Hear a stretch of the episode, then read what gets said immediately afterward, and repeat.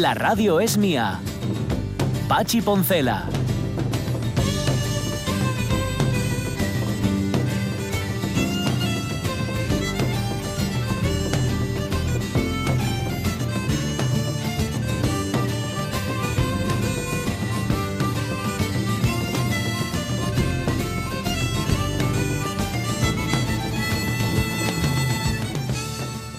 Las 11 y 8 minutos de la mañana, nada, estaba aquí leyendo lo del lío del Montepío del Circo del Sol, porque claro, tenía el señor este, el Guy La Liberté, que, eh, que parece un nombre inventado, bueno, yo diría que es un nombre inventado, que era el propietario, era el fundador, pero ya, y era propietario también, pero dejó de ser el propietario. Entonces esto lo dejó en manos de otra gente, que a saber tú la gestión que me hicieron, porque esto de dejarlo en terceras manos nunca sabes cómo va a terminar. Bueno, al, al final, que se montaron un tinglao que ni ellos mismos les cabía entre las manos, porque ya sabéis que no conviene meter más en la boca de aquello que puedes masticar. Esto sirve a todos los efectos y para cualquier cosa, porque igual no queréis masticar, pero si, si queréis ver solamente. Bueno, pues no metáis nunca nada en la boca que no podéis ver directamente. Que eso ha pasado, ¿eh? Eso te metes en la olla y de repente mira toda, toda la babona y bueno, pues eso, que lo del Circo del Sol viene a demostrarnos que existe una lógica financiera que, que nosotros no entendemos. Bueno, que nosotros no entendemos, pero que se fomenta mucho, porque seguramente os habrán llamado durante estos meses de confinamiento de vuestro banco para ofreceros toda suerte de beneficios crematísticos, o sea, pasta, mucha pasta y además en unas condiciones Sí. estupendas. Sí, sí.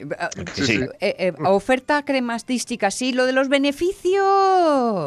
Los beneficios para no te di- ellos. ah, pero, pero no te dijeron en ningún momento que tenías que pagar, solamente te dijeron que, mira, Ah, tienes sí. a tu disposición ahora mismo este dinero, Sí, es verdad. no tienes ni que pasar a firmar, esto te lo damos ahora mismo y, y luego, y cuando les dices que no, pues Mm. yo les he dicho que no, dice, mira, ya pufos, ya tengo los que Ya voy asumir". servido y tal, ¿no? Claro, ya voy- pero ¿cómo, cómo si además conocéis perfectamente cuáles son mis condiciones económicas? Porque es que veis todos los meses, no todos los días, lo que tengo y lo que dejo de tener, ¿cómo me podéis ofrecer esto? ¿Eh? Claro, yo no les doy esa explicación de no, no me interesa. Te, te miran por teléfono, ¿eh? pero te miran raro. O sea, te ponen cara como dicen, ah, claro, como no, no lo podemos entender, pero si le estoy diciendo que le voy a poner el dinero en el bolsillo. Bueno, no sé. Me imagino que forma parte de su lógica también, que no viene a ser la mía, ni nada de esto. Eh, algo, fíjate, cuando algo va fuera de la lógica o de nuestra lógica habitual, decimos que es kafkiano. Pero la verdad es que yo creo que este adjetivo lo utilizamos solamente regular, o sea, entre Como regular y mal. Sí, como dantesco, eso es, eso es. Pero- pero Jorge va a poner es hoy la- lo-. Los puntos sobre las IES, Jorge, ¿vas a poner hoy sobre eso? Un poco, un Bueno. poco, en parte. Ya, ya sé que hemos tenido un día muy literario ayer con Walt Whitman, Mm. Sí. pero no pude resistirme a la tentación de, de tener otro día un pelín literario hoy también con, con Kafka, que está de Ujú. aniversario. No te preocupes, sí, que yo creo que nos mantienes contentos, ¿eh? Mm, Sí, hombre, yo problema no le veo, yo no le veo fisuras eh, a, a- a leer un cachín. Bueno, a ver, a- podrías elegir. Mm, Mm. Me imagino que has elegido la He del elegido bichu. o- El que tiene el que tiene el inicio más espectacular, seguramente, de, Mm. de todos los de, de- de Kafka y, y seguramente uno de los, de los inicios más espectaculares de toda la literatura universal. Eh, luego, mm, bueno, hay, digamos, eh, obras que hay mucha gente que prefiere muchas, muchas otras obras. Yo he de decir que hay una, como por ejemplo, el, el proceso que hube de abandonar.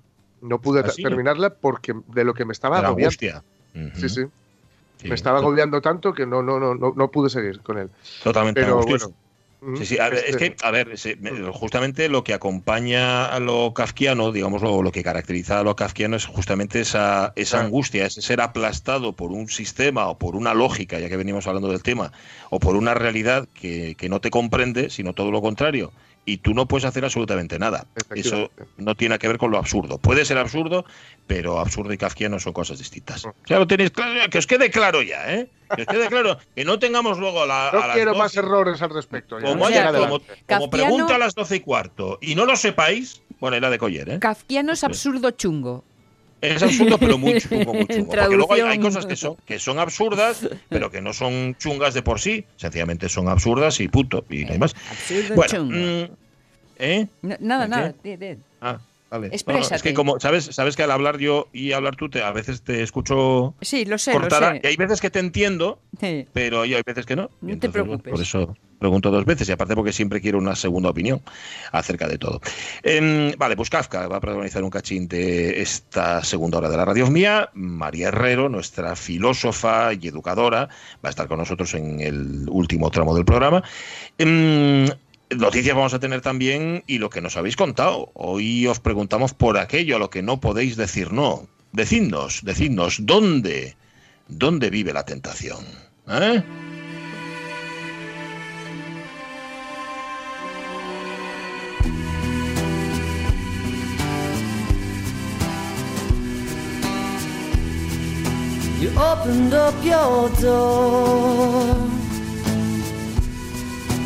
Couldn't believe my luck.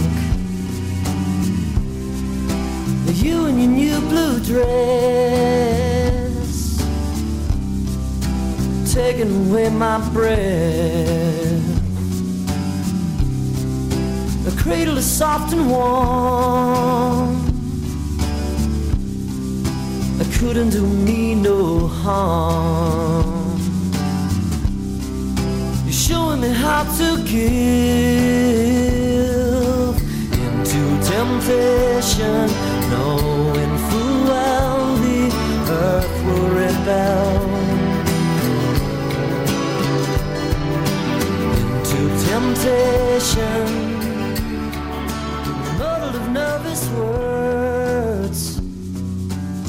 Y To Te- Temptation, esta canción es de los Cloud House, bueno, no hacía falta que la presentara, yo creo que los Cloud House son absolutamente inimitables.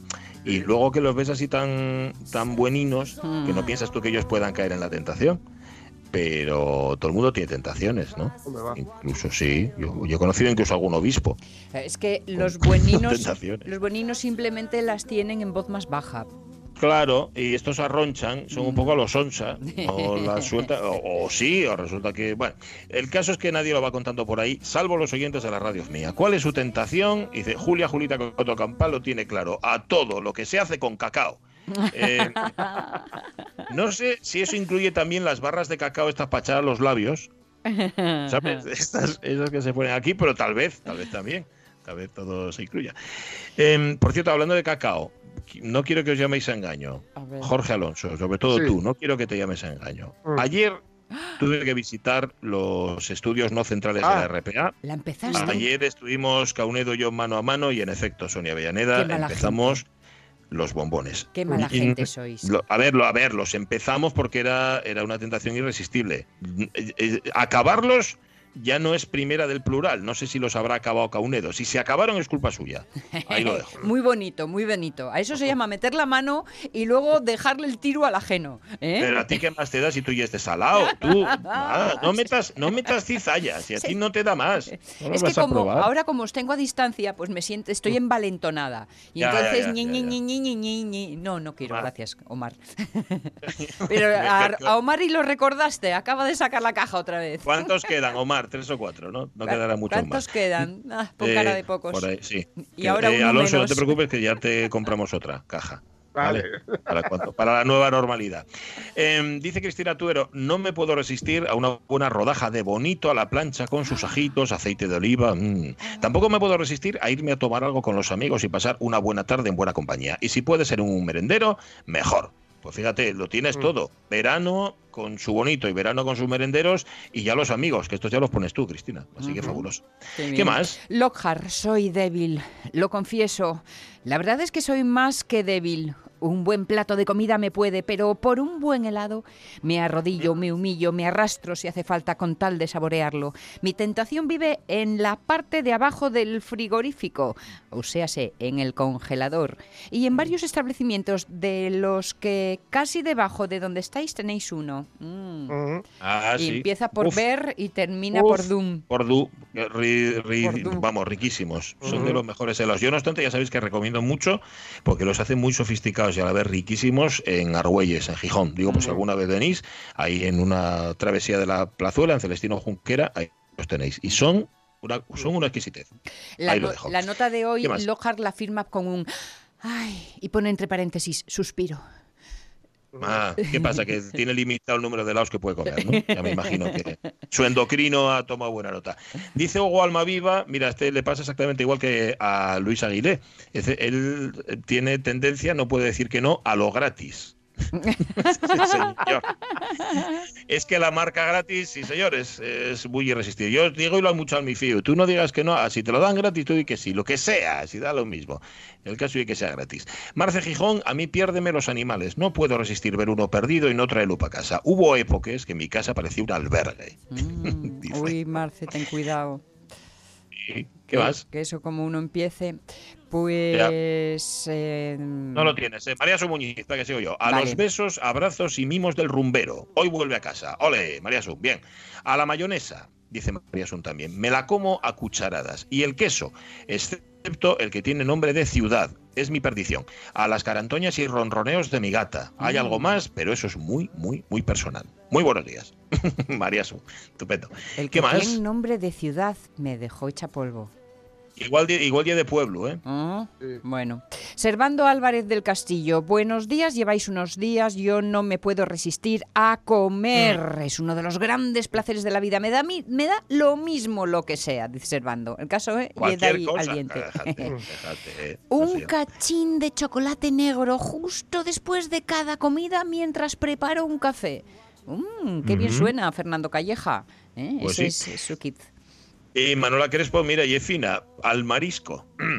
Me gusta todo. Y dice, y esto me encanta, a una cerveza mientras preparo la cena. Me presta por la vida. Al cocinero siempre hay que mantenerlo contento y poner un vinín Sí, sí, es imprescindible.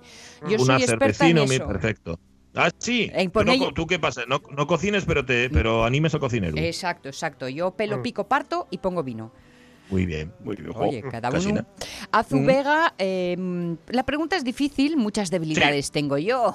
Cuéstame mucho trabajo empezar una tableta de chocolate y no la terminar. Mm. que alguien me llame para salir y decir que no. Pasar por la charcutería y no comprar queso. En fin, que no Ujú. sigo.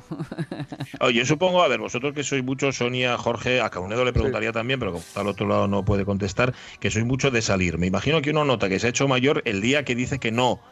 Ah, le llaman y dice que salimos a no sé qué, y ese día él dice, pues mira, no me apetece. Ese día es cuando ya te haces adulto, ¿no? El día que decides Más- que no sales. Más que mayor es que es- el día en el que te has, vuelto, te has vuelto o has conseguido llegar a un nivel selectivo en el cual cualquier plan no te vale.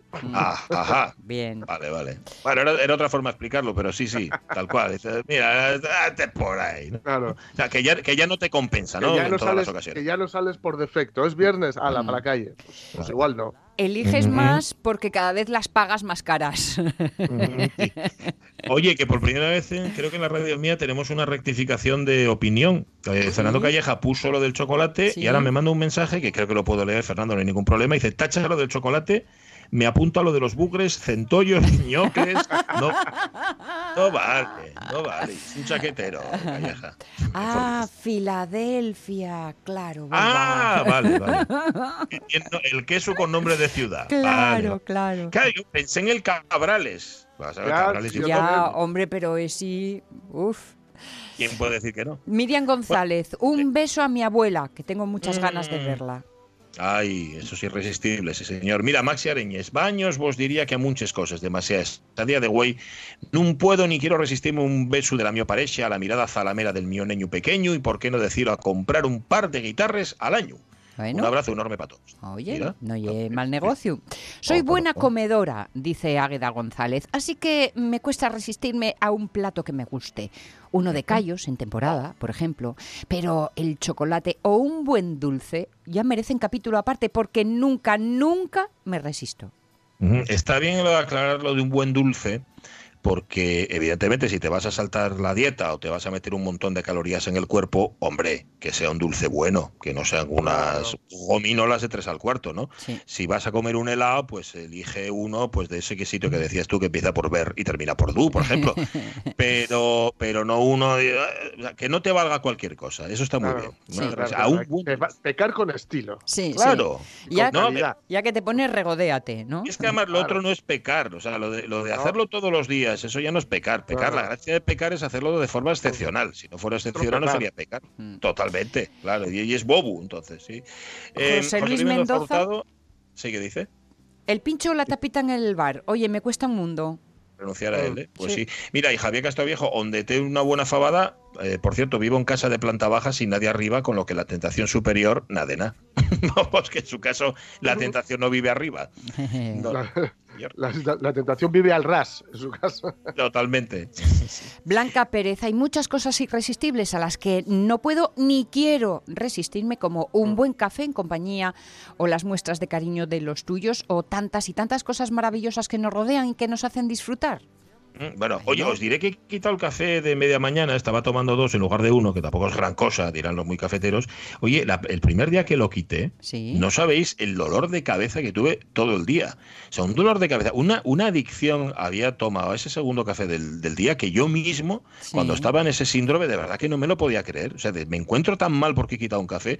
Pues sí, amiguino, sí. Y, así sí, es. y ya se te quitó el síndrome. Sí, sí, estoy al día siguiente estaba como una rosa. Bueno, a ver, como una rosa mm, podrida. como estoy yo. Como la fruta Claro, de es cámara. que que sabéis te lo digo porque eh, muchas veces pasa esto, ¿no? Del primer día de esfuerzo dices, ¡buah, estoy fatal, nada, nada, imposible! Y ya encontraste el argumento para negarte a ti mismo. No, no, no, no, que va. Yo, yo tengo, yo tengo muy poca voluntad, pero fuerte. Eso, eso es verdad. Tengo una voluntad escasa, pero firme. Dice Carolina Garcinuño, dice, tengo suerte. Una de mis tentaciones son los gofres de feria. Estos gofres con nata y chocolate. Solo los como una o dos veces al año y generalmente compartido, pero ¿cómo lo disfruto? Claro, tiene suerte porque solamente es eso, pues una o dos veces al año. Eso es un pecado. Sí, Eso es un sí. pecado. Me encanta eh, la propuesta de Pepita, Pepita Pérez ¿Qué dice?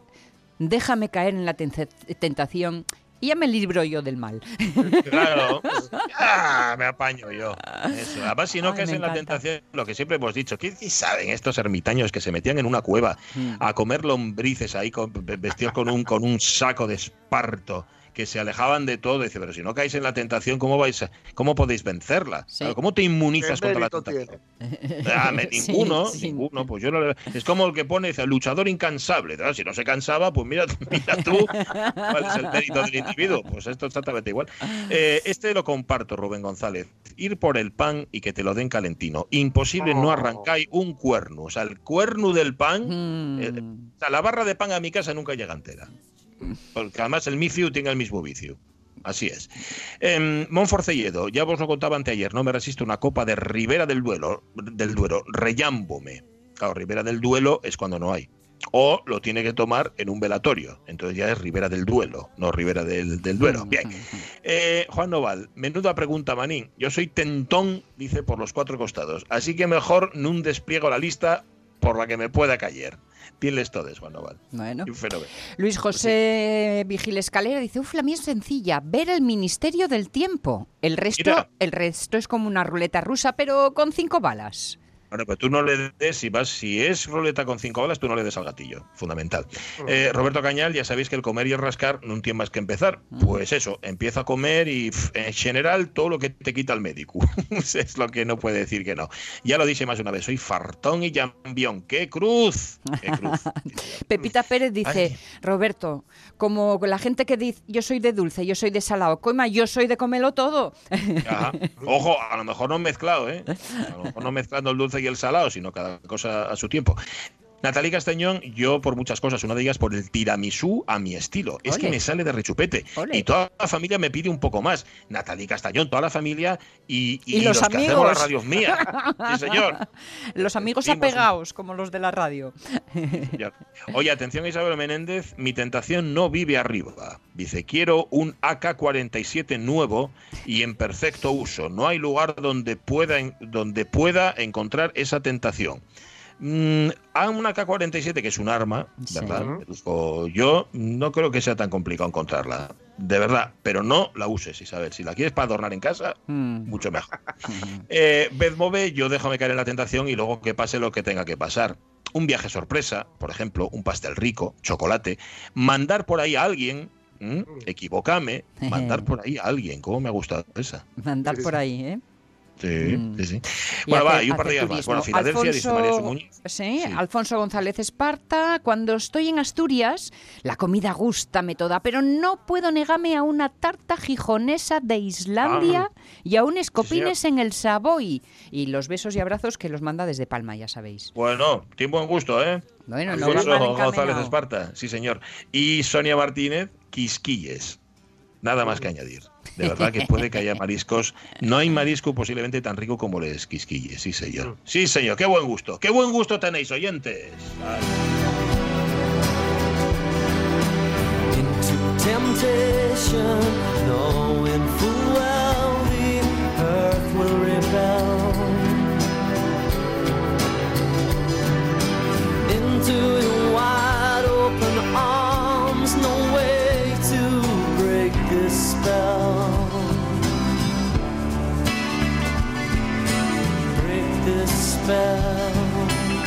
Era, era un poco absurda aquella versión antigua del Padre Nuestro, donde decía, y no nos dejes caer en la tentación, más líbranos del mal. Mm. Ese más que no era de eh, adicción, o sea, de adicción de sumar, no de adicción, de adicción, sino que era pero líbranos del mal. Sí. Yo yo nunca lo entendí, o sea, líbranos de la tentación, pero líbranos del mal. El mal, o sea, ¿qué O quiere decir? ¿no? Que nos Que, daba por caídos en la tentación. Eso es, ya estamos cayendo y cuando caigamos, oye, líbranos del mal. Chico, líbrate tú un poco, o, o cae tú, o haz lo que te dé la gana. Luego lo han cambiado, ahora es y líbranos del mal. O sea, ya como dando a entender que vamos a caer seguro en la tentación. Mucho más realista esta segunda versión del Padre No Nuestro. hay nada como conocerse. Bueno, eh, gracias oyentes de la radio mía. Hay tentaciones pequeñas, eh, tampoco son gran cosa, pero para caer así de vez en cuando y cuando nos apetece. Voy a abrir un momento la ventana porque creo que está. Esperar, eh, un momento. Voy a abrir aquí, creo que está. Mira, mira. ¡Hombre! Se escucha, ¿eh? Ahí lo tenéis. Sí, sí, sí. Ese es el que hace ruidos. Ha venido uno que tiene. ¿Qué hace? Míralo. Este hace ruidos graves y luego viene el otro que hace ruidos de metálicos. Que descarga. Voy a cerrar. ¿eh? Porque- Sí, sí, cierra que te Ya está. sentimos muy Ahí. Mucho mejor señor. ahora. ¿no? Mucho mejor ahora. Ahora que ahora parece que suena bien y todo. Sí. Parece Vale, que está solín casi. Eh, la, sí, señor. Las 11 y 29 minutos de la mañana. Vamos a contar noticias. Venga. Hala.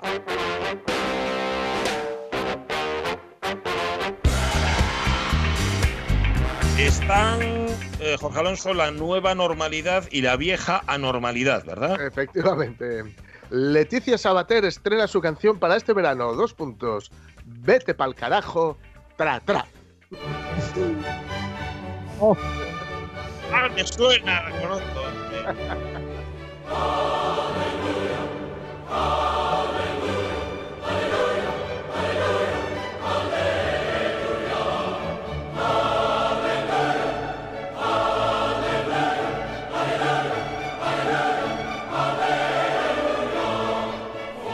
Bueno, pues efectivamente la Ay, con, lo que me televisiva- estaba, con lo que me estaba gustando a mí. Ya, Bueno, ya, ya. nada. No, voy a ir al infierno solo por juntar el aleluya de Heindel con Leticia Sabater. Así Pero bueno, parecía imposible, pero ya sabéis que eh, cada invierno y cada verano, bueno, si no lo sabéis tampoco pasa nada, antes de. Navidad y antes de que empiece el verano, pues aquí la, la Leticia Sabater, la Leti, pues se, se- se estrena, estrena un nuevo tema. ¿no? Este año parecía imposible por, bueno, por todo lo que ha ocurrido y tal vez decíamos, aunque solo sea por piedad, ¿no? pues a lo mejor, o por solidarizarse con la tragedia, pero no, no, no, no, no. no. Eh, ha traído, tiene un nuevo hit debajo del brazo que se llama Vete pa'l carajo, tra, tra, y por supuesto se ha convertido en trending topic. Lo de tra, tra es una alusión a la exitosa Rosalía, ¿no? A- al fin, por lo cual también irá al al infierno Sabater por asociar su, su música con la de Rosalía. Eh, y bueno, pues la, la autora de maravillas como La Salchipapa o Toma Sí. Pepinazo, Ujú. pues Vuelve se ha traído, est- estrena, estrena una canción.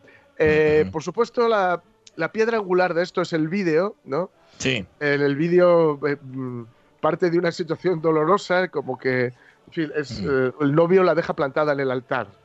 Ah, pensaba que querías decir que era doloroso de ver el no, vídeo. no, también, también. También. Pero la deja plantada en el altar contra todo Sí. pronóstico ¿no? e incomprensiblemente. sí. Y entonces decide, eh, digamos, impartir justicia, ¿no? este rollo en plan Charles Bronson, yo soy la ley, y entonces allá que te va. Además, ya sabemos que, por supuesto, unos estilismos, eh, bueno, maravillosos, unos estilismos que, que, que a alguien, por ejemplo, de, de- de paladar fino como Saji, pues, pues me encantarían. Seguro. Eh, unos estilismos y un cuerpo que también También eh, resulta una maravilla al- a la vista y seguramente no al tacto, porque ya sabéis que ya se ha implantado una especie de abdominales postizos Ujú. que dan entre grima, asco y pena. ¿no? Sí, se sí, sí. mueven entre estas tres eh, emociones. En fin, venga, sin más, sin más dilatación. Sí, sí, sí, no dilatemos más. Que lo estabais esperando al loro, al loro, porque ya os digo que cuenta una historia.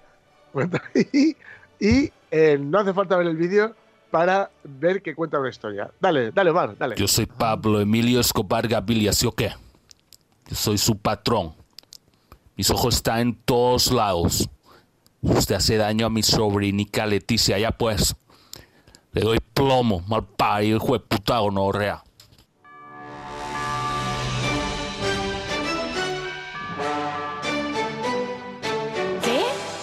Conmigo por WhatsApp? ¿Tú de qué vas? Veo que no te duele haberme dejado. Te importa una mierda lo que yo te he amado. Veo que no te duele haberme olvidado. Nunca has valorado todo lo que te he dado. Me ha roto el corazón con cero explicación. Lo que te merece que te llame. Cabrón, óyeme capullo, vete pa'l carajo,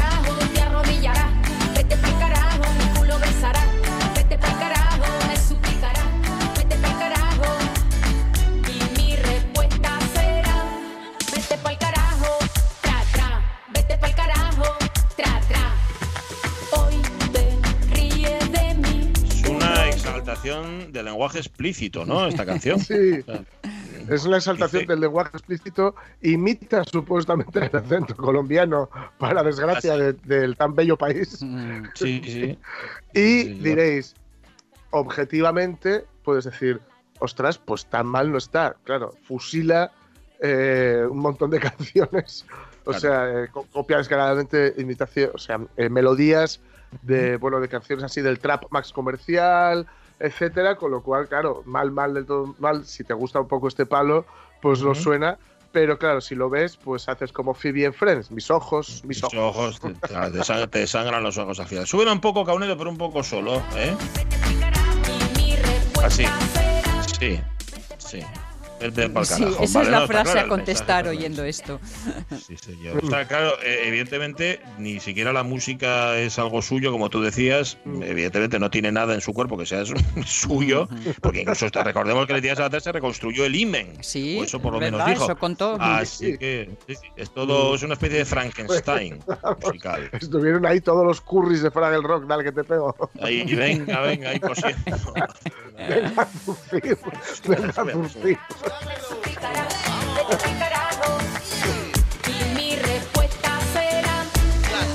Vaya Metallica usaron y todo. Sí, sí. Bueno, a ver, eh, con todo lujo de detalles. Mm, ved el vídeo, si queréis, que os sangre los ojos, evidentemente. Después de la salchipapa y toma pepinazo, vete pa'l carajo tra tra, lo nuevo de Leticia Sabater. Está visto que no escarmentamos. Bueno, eh, y además Leticia Sabater que yo creo que ha hecho lo que se debe hacer en estos casos. Cuando ya n- ves que nos reflotas, o sea, cuando ves que nos remontas, haz más profundo el furacu. Claro. O sea, vete, vete para adentro Claro. Y métete en el hoyo. Eso es eso muchísimo mejor. Bueno, em, canción de Leticia Sabater y cada cierto tiempo, no es coincidencia el que las dos noticias vayan juntas, digo que cada cierto tiempo nos anuncian que llega el fin del mundo. ¿Mm? ¡Ah! ¡Ah! ¡Está por ocurrir! ¡Está por ocurrir! ¡Las paredes se resquebrajan! ¡Ay, olor a azufre! ¡Ay, olor a azufre! ¡Ah! ¡Hay olor a azufre! Sí, señor. Eh, la llegada del fin del mundo que se anuncia con las trompetas, con las canciones de Leticia Sabater y con la llegada de meteoritos y asteroides. A ver, mm, los chinos han estado dándole vueltas al asunto y tienen una nueva estrategia para desviar asteroides peligrosos. Consiste en chocar contra el asteroide una nave cargada de rocas. Ole. Elaborado. Sí, sí. ¿Lo, lo habrán visto en el cine o algo? No sé. 18.000 asteroides cercanos a la Tierra, 800 de una envergadura mayor a un kilómetro de diámetro. Esto es para que veáis que pensar en estas cosas tampoco es rocambolesco. ¿eh? Ya nos lo explicó ah, precisamente en Grado de Ujú. Acero eh, Sí. Miguel Martín. O sea que gigantescas dimensiones que provocan que tengan una capacidad devastadora en caso de que choquen contra nuestro planeta. Pues bien, ahora una creativa e innovadora estrategia se une a estos planes. Una carga, una nave cargada de rocas espaciales. En fin, el estudio, el estudio ha sido propuesto por la Academia de Ciencias de China y propone una misión en la que una sonda recoja más de 100 toneladas de rocas de los alrededores de la Tierra y después impactar contra el objetivo peligroso y conseguir así desviarlo de su trayectoria. Un dispositivo nuclear sería el único medio actualmente para desviar grandes asteroides potencialmente peligrosos lejos de una trayectoria de impacto contra la Tierra.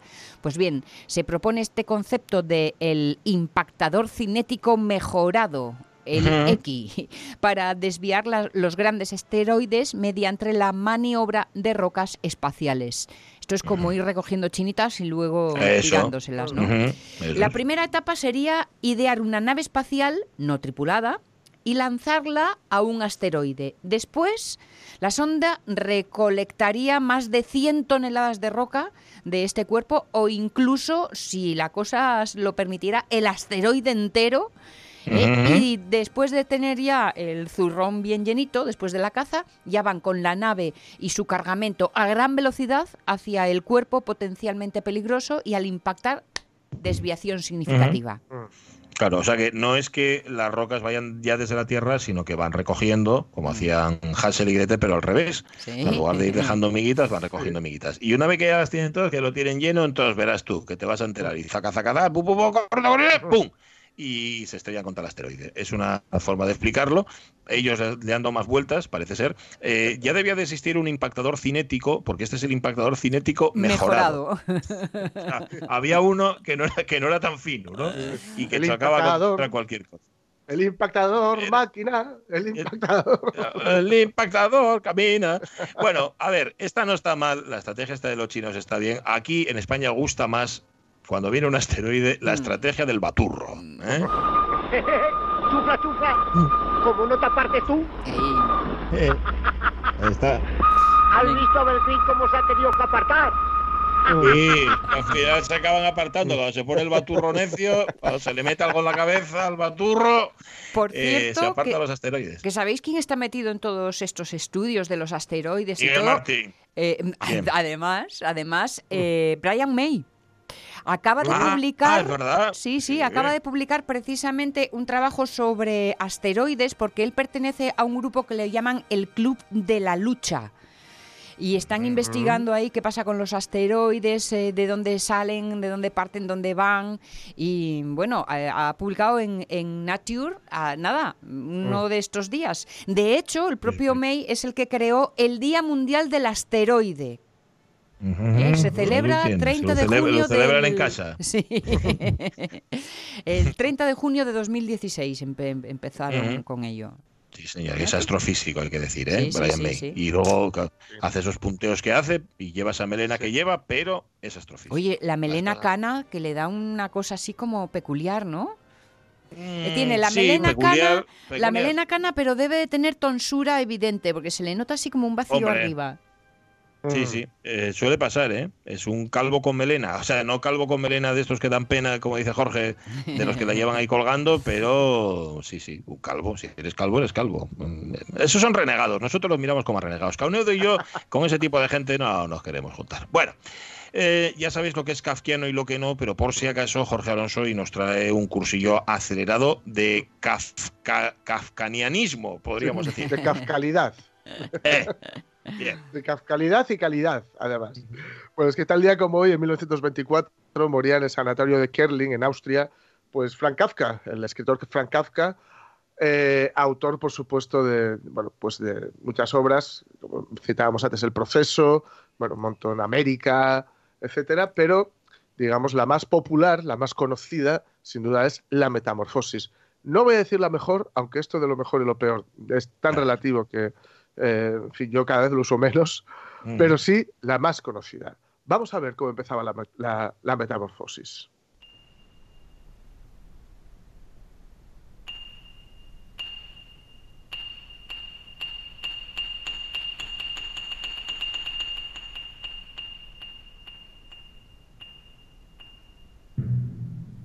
Cuando Gregorio Samsa se despertó una mañana después de un sueño intranquilo, se encontró sobre, su cama convertido en un monstruoso insecto.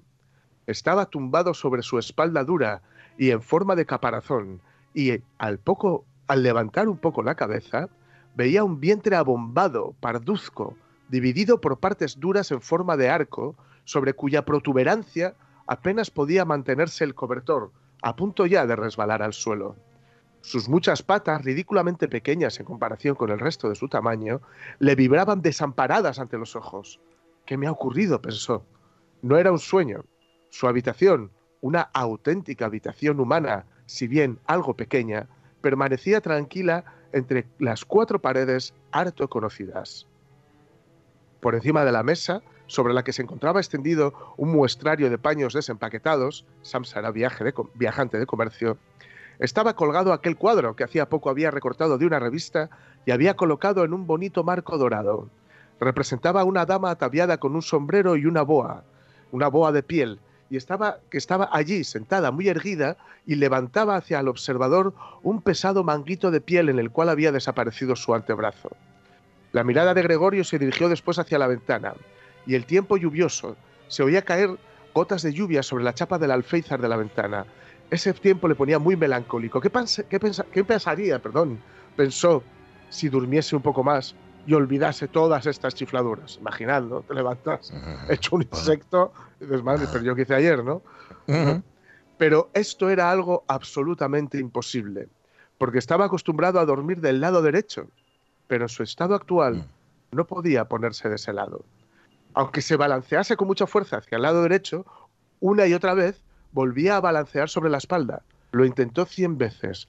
Cerraba los ojos para no tener que ver las patas que pataleaban y solo cejaba en su empeño cuando comenzaba a notar en el costado un dolor leve y sordo que antes nunca había sentido.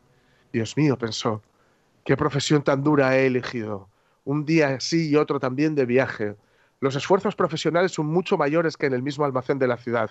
Y además se me han dosado este ajetreo de viajar, el estar al tanto de los empalmes de tren, la comida mala y a deshora, una relación humana constantemente cambiante, nunca duradera, que jamás llega a ser cordial. Que se vaya todo el diablo. Sintió sobre el vientre un leve picor. Con la espalda se deslizó lentamente más cerca de la cabecera de la cama para poder levantar mejor la cabeza. Se, se encontró con que la parte que le picaba estaba totalmente cubierta por unos pequeños puntos blancos que no sabía a qué se debían, y quiso palpar esa parte con una pata, pero inmediatamente la retiró porque el roce le producía escalofríos. Se deslizó de nuevo a su posición inicial. Esto de levantarse pronto, pensó, le hace a uno desvariar. El hombre tiene que dormir. Otros viajantes viven como pachás. Si yo, por ejemplo, a lo largo de la mañana vuelvo a la pensión para pasar a limpio los pedidos que he conseguido, estos señores todavía están sentados tomando el desayuno. Eso podría intentar yo con mi jefe. En ese momento iría a parar a la calle. ¿Quién sabe? Por lo demás, si no sería lo, mejor para mí. Si no tuviera que dominarme por mis padres, ya me habría despedido hace tiempo. Me habría presentado ante el jefe y le habría dicho mi opinión con toda mi calma. Se habría caído de la mesa. Si es que es una extraña costumbre la de sentarse sobre la mesa y desde esa altura hablar hacia abajo con el empleado que, además, por culpa de la sordera del jefe, tiene que acercarse mucho. Bueno, la esperanza todavía no está perdida del todo. Si alguna vez tengo el dinero suficiente para pagar las deudas que mis padres tienen con él, puedo tardar todavía entre 5 y 6 años, lo hago con toda seguridad. Entonces habrá llegado el gran momento. Ahora, por lo pronto, tengo que levantarme porque el tren sale a las 5. Miró hacia el despertador que hacía tic-tac sobre el armario. Dios del cielo, pensó. Eran las seis y media y las manecillas seguían tranquilamente hacia adelante. Ya había pasado incluso la media. Eran ya casi las menos cuarto. ¿Es que no habría sonado el despertador? Desde la cama se veía que estaba correctamente puesta a las cuatro. Seguro que también había sonado, sí, pero ¿era posible seguir durmiendo tan tranquilo con ese ruido que hacía temblar los muebles? Bueno, tampoco había dormido tranquilo, pero quizá tanto más profundamente. ¿Qué iba a hacer ahora? El siguiente tren salía a las 7. Para cogerlo tendría que haberse dado una prisa loca. El muestrario todavía no estaba empaquetado y él mismo no se encontraba especialmente espabilado y ágil. E incluso si consiguiese coger el tren, no se podía evitar una reprimenda del jefe, porque el mozo de los recados habría esperado en el tren de las 5 ya hacía tiempo que habría dado parte, que estaba esperando el tren de las 5 ya hacía tiempo que habría dado parte de su descuido. Era un esclavo del jefe, sin agallas ni juicio. ¿Qué pasaría si dijese que estaba enfermo? Pues esto seguramente sería su- sumamente desagradable y sospechoso, porque Gregorio no había estado enfermo ni una sola vez durante los cinco años de servicio. Seguramente aparecería el jefe con el médico del seguro, haría reproches a sus padres por tener un hijo tan vago y se salvaría de todas las objeciones remitiéndose al médico del seguro, para el que solo existen hombres totalmente sanos, pero con aversión al trabajo. Y es que en ese caso no tendría un poco de razón. Gregorio, a excepción de una modorra realmente superflua después del largo sueño, se encontraba bastante bien. Incluso tenía mucho hambre. Mientras reflexionaba sobre todo esto con gran rapidez, sin poder decidirse a abandonar la cama, en este mismo instante el despertador daba las siete menos cuarto, llamaron cautelosamente a la puerta que estaba a la cabecera de su cama. Gregorio, dijeron, era la madre, son las siete menos cuarto. ¿No ibas a salir de viaje? Qué dulce voz. Gregorio se asustó al, conque- al contestar. Escuchó una voz que evidentemente era la suya, pero en la cual, como desde lo profundo, se mezclaba un doloroso e y incontenible piar que en el primer momento dejaba salir las palabras con claridad para, al prolongarse el sonido, destrozarlas de tal forma que no se sabía si se había oído bien. Ahí lo tenéis. El Gregorio Samsa, el Probel, levantándose tarde en un Hmm. trabajo terrible y viviendo en casa de los padres Sí. y encima hecho un insecto y tú creyendo que habías tenido un mal despertar. Soy un hombre enfermo, la resaca es mi enfermedad. Soy un hombre enfermo, la resaca es mi enfermedad. Debe ser algo muy grave porque nadie lo puede curar. Al fin y al cabo, Gregorio Sansa se convierte en insecto y eso hace, bueno, escarabajo en concreto, y eso hace que a todos nos resulte simpático El personaje, porque claro, te, te metes en su pellejo y dices, uff, lo piensas, ¿no? Dices, esto me pasará a mí, pero atención, quien no se haya leído la metamorfosis, que siga leyendo, que siga Sí. leyendo, y a ver qué opina cuando termine la historia sobre el personaje que se convierte en escarabajo, porque Kafka lo cuenta muy bien, muy bien, sabe primero aliarnos con él, es decir, que, que simpaticemos con él y luego, bueno, las tonas van cambiando, no Sí. Al final, sí. ¿qué hacemos? ¿Lo pisamos o no? ah, es, es muy grande, ¿eh? Para pisarlo hacía falta un camión como con aquí pisar una cucaracha, imagínate esto. Sí, sí. Y Oye, y que los escarabajos, en cualquier caso, los escarabajos a mí me parecen como cucarachas nobles. ¿sabes? Sí. Las cucarachas son como blandurrias, asquerosas. Tienes y tal. mejor prensa también. Sí, ¿eh? sí, sí, a mí los escarabajos me molan. Los escarabajos puedes ver cómo trabaja, aunque esté siempre haciendo Sí. bolitas de mierda. Pero vamos, que, que por lo demás tienen mucha mejor prensa En, que. En Egipto era, en el antiguo Egipto era un símbolo Sí. muy importante Sí, el escarabajo. sí, sí, Sí, señor. Bueno, leos la metamorfosis que de verdad uno no sale igual, bueno, pasa con todos los grandes libros, cuando Mm. entra en un cuento de Kafka, en una historia de Kafka, que cuando sale. Por eso es un escritor tan importante. Y lo Mm. demás ya mejor, peor o regular. Se moría tal día como hoy, en un sanatorio porque estaba muy malín, estaba tosiendo y todo el rato. Y no ponía el codo, además. Tercer asunto. Em, ¿Dónde está? Estaba María Herrero, ¿no? María, ¿qué tal? Buenos días. Hola, buenos días. Hola. Super María. Que no, que no sé si ahora hay lectura obligatoria de la metamorfosis en los coles. Posiblemente no. Yo creo que antes sí que, bueno, no sé si te obligaban o te la sugerían, por lo menos, ¿no? Mm, Eh, Supongo que como sugerencia sí, y ahora la verdad es que no lo sé. Obligatorio, desde luego que no, aunque, bueno, pues sería bastante. Bueno, no lo sé, ¿eh? Porque mandar leer este tipo de libros mm, por obligación no, no creo yo que sea la mejor idea. Yo recuerdo del instituto, bueno, recuerdo el hecho, no el contenido. Que es lo O sea, que pasa cuando lo claro. lees eh, no teniendo el día para ello, entendedme. Claro, claro. sí, si ya cuando lees un libro, bueno, por- porque te da la gana, da- eh, depende del momento que lo leas, también lo vas a asumir o a interpretar de una forma u otra. Que a mí eso me ha pasado con muchas lecturas, de leerlo a lo mejor en un libro con 15 años y luego otra vez con 30 y no tiene nada que ver. Claro. Mm. A veces Claro, para bien, otras para mal, sí. Mm, Efectivamente. pues. Yo no Oye, ya que aquí en esta sección hablamos de filosofía, un día tendríamos que hablar de los escritores que no eran filósofos, bueno, y de los filósofos que eran también grandes escritores, y de aquellos que no se sabe muy bien si eran una cosa u otra. Estoy pensando en Nietzsche, por ejemplo. Dice, ¿Nietzsche era mejor escritor o, o mejor filósofo? ¿Era más original Eh, escribiendo o filosofando? ¿no? Claro, yo, yo creo que ambas cosas, porque fue un poco revolucionario con sus teorías filosóficas, pero a la hora de expresarlo también no era más bien literatura que, que filosofía. Sí. Y, y además, bueno, pues con cierto desorden, con mucha metáfora, bueno, un poco complicado de entender, pero, pero sí, yo creo que tenía un poco de todo. Y yo creo que un poco la mayoría son así, que no les puedes eh, etiquetar con, con un, pues eso, simplemente o es filósofo, o es escritor, o es literato, o es poeta. Bueno, y es- en, en este programa tú nos has enseñado que todos somos filósofos. Además, además. Sí, y escritores además. también, porque se, se lee cada cosa. por ahí. Que no- Sí, es que Yo no no sé, mira, veas. me, me estáis sugiriendo ahora esta idea de que, bueno, el que, el que se supone que tiene conocimiento de muchas cosas al final no tiene ni idea de nada. Sí. Eh, ¿Vosotros estaríais de acuerdo con esa idea? Porque últimamente me da la sensación de que todos sabemos mucho de todo y yo no sé si eso es bueno, si es malo, si realmente al final, eh, pues no. La frase, de la frase popular lo pone claro, ¿no? Aprendiz de mucho, maestro de nada. Eso, eso, es, es precisamente ese era el refrán sí. que quería, al que quería aludir. Eh, A mí me gusta mucho una frase que decía un, un tipo un, un- que era muy satírico y muy sarcástico, Karl Kraus, decía que en una cabeza hueca cabe mucha sabiduría. Y, y el que- y es que es verdad, o sea, tú puedes tener muchas cosas en la cabeza, muchos datos, incluso Sí. puedes tener muchas opiniones que te piensas que son tuyas, pero sigues teniendo la cabeza hueca. Mm, Eso también se ve, ¿eh? Es que una cosa es recordar y otra pensar, ¿eh? Hombre, efectivamente. Y esto hemos hablado también mucho de este tipo de cosas, ¿no? Que una cosa es saber algo y otra cosa es saber ponerlo en práctica o ponerlo a tu favor o aplicarlo para pues para que funcione o para que te dé frutos, ¿no? Ujú.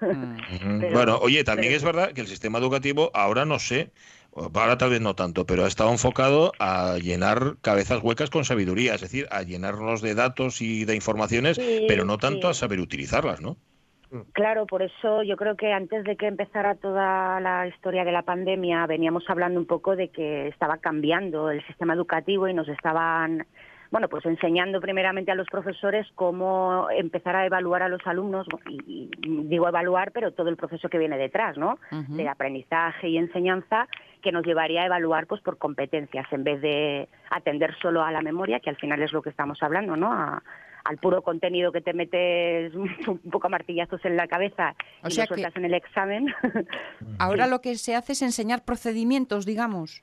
Bueno, mm, se supone, se supone, y no es que se haga, sino que es lo que se pretende que se llegue a hacer, el que, el que bueno, eh, que los alumnos desarrollen competencias más allá de, de conocimientos memorísticos, pues eso, competencia lingüística, matemática, informática, eh, competencia de aprender a aprender, ¿os acordáis que, que bueno, era una competencia un poco rara? Bueno, eso, para, para convertirnos en seres competentes, valga la redundancia, y todos esos conocimientos que se supone que aprendamos, que aprendemos, eh, los aprendemos a través de aplicarlos directamente, de la práctica, de volvernos competentes durante el proceso de aprendizaje.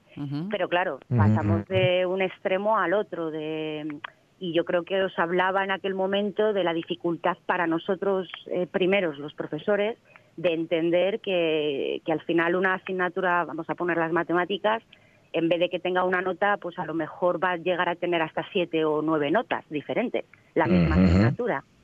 Y, Sí, sí. y esas notas lo que reflejarían serían un poco pues esas habilidades, esas competencias eh, que no son solo específicas de las matemáticas, sino que dentro del campo de las matemáticas van a tener que aprender a aplicar también pues la competencia lingüística, la tecnológica, la reflexiva o filosófica eh, y no solo el, el conocimiento de, de los números. Mm, ¿Me estoy Sí, señor. Lo que, lo que pasa es que el prestigio, fíjate, sigue estando todavía en quien es capaz de almacenar y de soltar mucha información. Digo, ese prestigio de sabiduría de, de concurso o de crucigrama, ¿no? De, vaya, vaya listo que es este tipo que, que este- se sabe la lista de los Reyes Godos y las fechas de la. Segunda Guerra Mundial y el no sé qué y el no sé cuánto. Es decir, que la sociedad yo creo que eh, es- esto que nos estás contando de las competencias es evidentemente hacia dónde vamos, pero todavía valoramos más lo otro, ¿no? Lo de, lo de almacenar información. Hombre, es que Claro. si uno tiene que aprender a manejar la información, pero para manejarla hay que tenerla.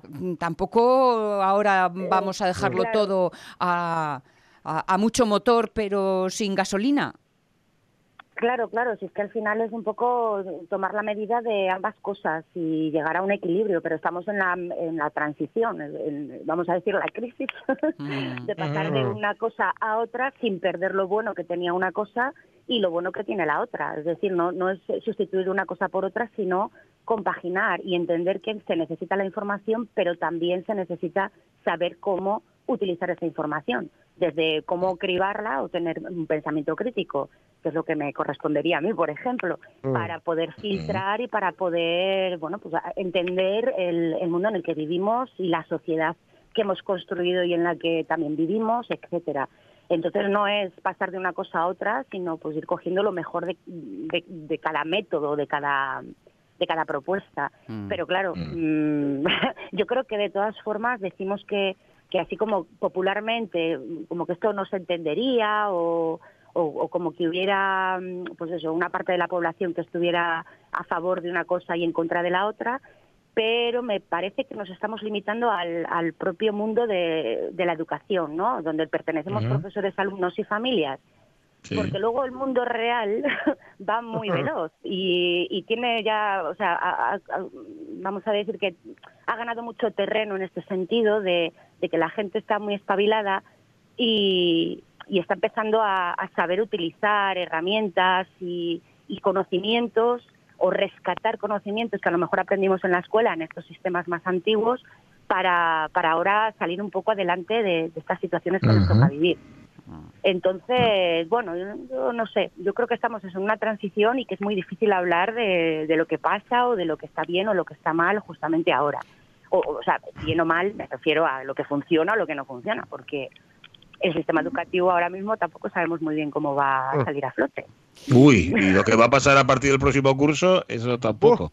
Es que no, yo. Yo no tengo ni idea y mira que estoy ahí y no, no sé lo que, o sea, estamos completamente metidos en la incertidumbre, que no es nada cómoda, claro, pero, pero no tenemos ni idea de lo que va a pasar, ni todos estos cambios que se estaban implementando si van a, a salir adelante, si al final vamos a tener que seguir dando clases pues desde casa o vamos a poder volver a las aulas, es que no está la cosa muy, no sé por ahí por Asturias como porque estáis un poco Bueno, mejor, ¿no? Con lo, con lo refranera que yo soy, ya sabéis que me gustan mucho las frases hechas, eh, ver veremos, dijo un ciego. Sí, todo se verá. Pero los que tienen que mandar en esto tampoco saben. Eso que Claro. te genera incertidumbre también consuela un poco. Dice, "Buah, mira, si no, lo, si no lo saben ellos. Bueno, Sí, sí. em, eh, lo, lo dejamos aquí. María, hablamos el Vale. miércoles que viene. Ánimo, Muy ánimo mientras bien. tanto. Gran Cuídate beso, chao, Vale. chao. Muchas gracias, un beso, buena semana. Adiós. Eh, hay una cosa que está clara, que a las 12 es mediodía y llegan las noticias. Más no puedo decir. Hala, arriba.